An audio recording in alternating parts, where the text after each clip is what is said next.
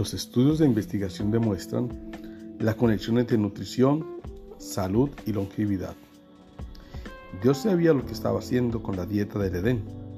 Las nueces contienen vitamina E, como antioxidante, ácido fólico, y ello reduce los niveles de homocistilina y fibra vegetal, que puede reducir los niveles de colesterol. Además, las nueces contienen arginina, un precursor de ácido nítrico, una sustancia sintetizada en las paredes de los vasos sanguíneos que previenen la coagulación. Un alimento muy pequeño pero que hace grande beneficio a nuestra salud. Estos son hechos asombrosos de salud.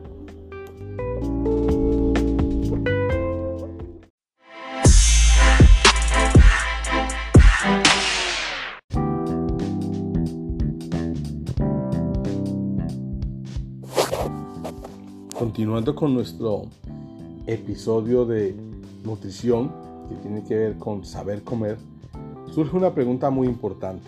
¿Ofrece realmente protección contra las enfermedades cardíacas algunos alimentos? Sí.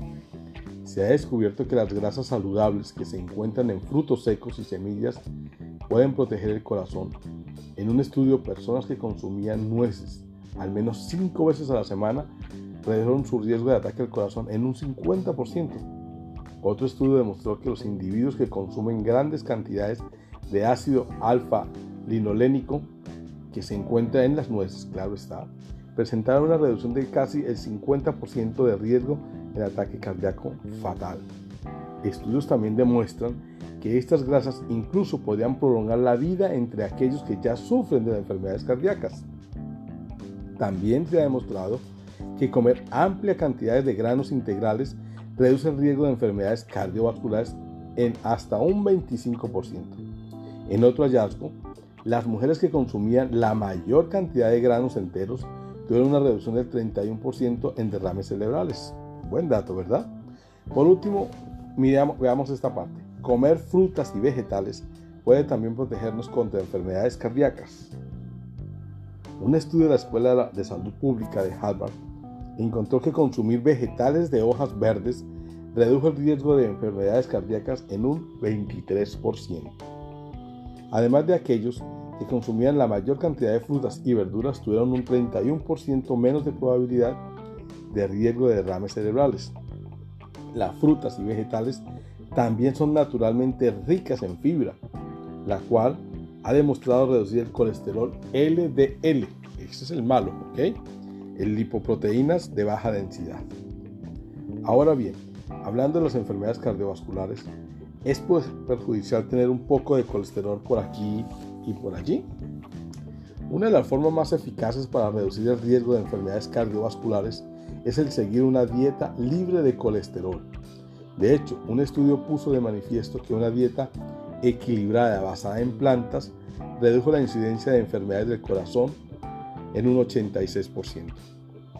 Otro artículo científico señaló que una dieta vegetariana estricta, vegana, podía prevenir aproximadamente el 90% de todos los infartos y un 97% de todos los ataques del corazón. Tomemos atenta nota. Si no queremos tener problemas de corazón y si ya los tenemos, la mejor alternativa y solución puede ser una dieta vegetariana. De hecho, los estudios de investigación demuestran que consumir productos animales tiene un efecto perjudicial sobre la salud. Según el doctor Hans Dale, fundador del CHIP Coronary Health Improvement Project, proyecto de mejora de salud coronaria, afirmó, el promedio de riesgo de enfermedades cardíacas para un hombre que come carne, huevos y productos lácteos es del 45%. Vaya a nivel tan alto, ¿verdad? El riesgo de un hombre que abandona el consumo de carne es el 15%. Sin embargo, el riesgo de un vegetariano que deja la carne, los huevos y los productos lácteos se reduce a tan solo un 4%.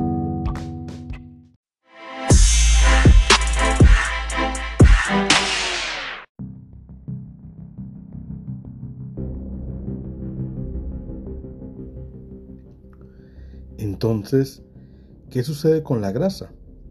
Los dos factores de riesgo más significativos en el desarrollo de la diabetes están relacionados con la grasa.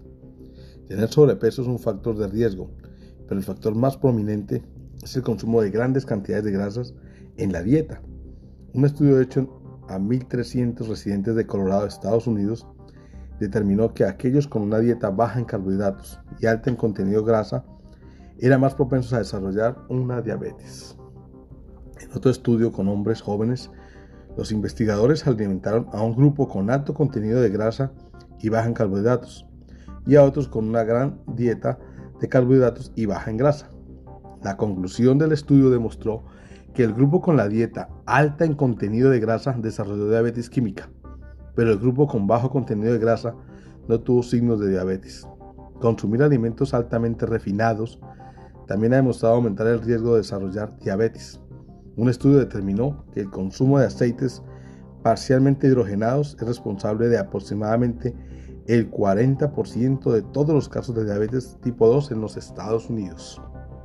Si quieres saber dónde se encuentran los aceites refinados, solamente mira los empaques de todos los eh, paqueticos que compras de galletas, inclusive algunas, obviamente las patatas, todo lo que viene empaquetado por lo general tiene aceite hidrogenado. Entonces la diabetes puede verse afectada por el consumo de azúcar. Claro que sí, comer carbohidratos simples, o sea, alimentos altamente refinados como el azúcar, contribuye al exceso de peso. Entonces, si aumenta el riesgo de tener diabetes de tipo 2. Sin embargo, estudios han demostrado que en realidad el consumo de carbohidratos complejos basados en plantas, o sea, alimentos vegetales, reduce el riesgo de desarrollar diabetes.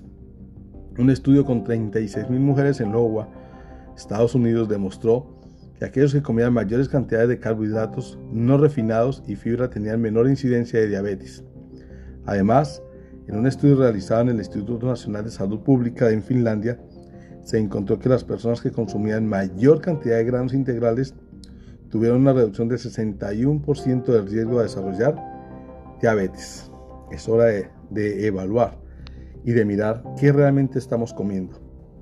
Lo que llamamos comida chatarra realmente no es solamente el nombre de chatarra, es realmente qué complementos o qué contenidos tiene que nos está matando literalmente o nos da un gran contenido de grasa o un gran contenido de azúcar y por consecuencia muchas enfermedades como la diabetes.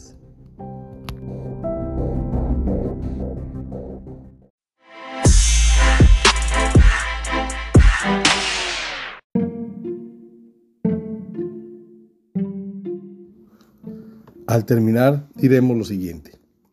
La diabetes es una enfermedad en la que el cuerpo es incapaz de producir o utilizar y almacenar glucosa, una forma de azúcar, claro, en forma apropiada. La glucosa se almacena en el torrente sanguíneo causando un incremento del azúcar en la sangre a un nivel peligrosamente alto. Los síntomas de la diabetes incluyen sed excesiva, ganas de orinar frecuentemente, pérdidas de peso, aumento del apetito, visión borrosa, irritabilidad, hormigueo o entumecimiento en las manos o en los pies, heridas en que no cicatrizan, fatigas extremas y frecuentes infecciones de la piel, vejiga o encías. Dios tenía el conocimiento de las grasas. Ordenó a Israel y le dijo, evita las grasas perjudiciales. En Levítico 7:23 leemos, habla a los hijos de Israel, diciendo, ninguna grosura de buey, ni de cordero, ni de cabra comeréis. Estos son hechos asombrosos de salud. Para más información en nuestros nuevos episodios, síguenos en nuestra red, en nuestra website www.coxsaludable.com.